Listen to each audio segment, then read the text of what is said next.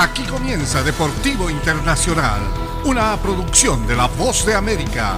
Les informa Henry Llanos. En el fútbol americano de la NFL, el running back novato de los Commanders de Washington, Brian Robinson Jr., recibió un disparo durante un intento de asalto o robo de auto, informó el equipo de la NFL el domingo por la noche.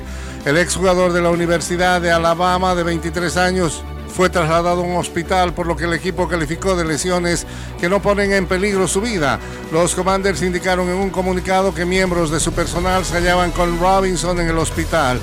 El entrenador Ron Rivera indicó que visitó a Robinson. Está con buen ánimo y quería que agradeciera a todos por sus frases amables, rezos y apoyo, indicó Rivera en Twitter. Quería que sus compañeros sepan que los aprecia por estar al pendiente y los ama a todos y estará de regreso pronto haciendo lo que mejor hace. La policía de Washington reportó un tiroteo en la zona noreste de la ciudad y señaló que buscaba a dos posibles agresores.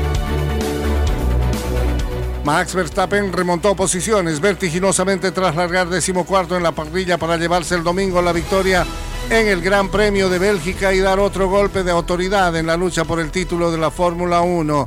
Después de ganar el Gran Premio de Hungría desde el décimo puesto, el piloto neerlandés de Red Bull ofreció otra imperial actuación para acercarse a su segundo campeonato seguido, abriendo una ventaja de casi 100 puntos rumbo a las últimas ocho carreras.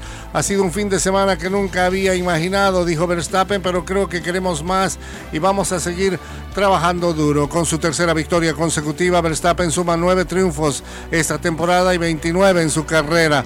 Lidera el campeonato con una diferencia de 93 puntos sobre el mexicano Sergio Pérez, su compañero en Red Bull, y de 98 sobre Charles Leclerc de la escudería Ferrari. En el fútbol internacional, el Real Madrid arañó su tercer triunfo de la temporada al ganar al español en, la casa de los españoles con dos goles del francés Karim Benzema en el minuto 88 y en el 100, dos dianas que rompieron el empate fabricado por Vinicius y José Lu en la primera mitad.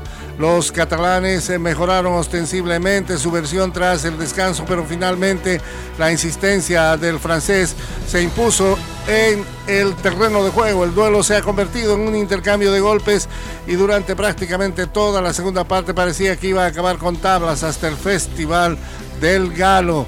El francés que aumenta para el Real Madrid y para su cuenta personal con goles.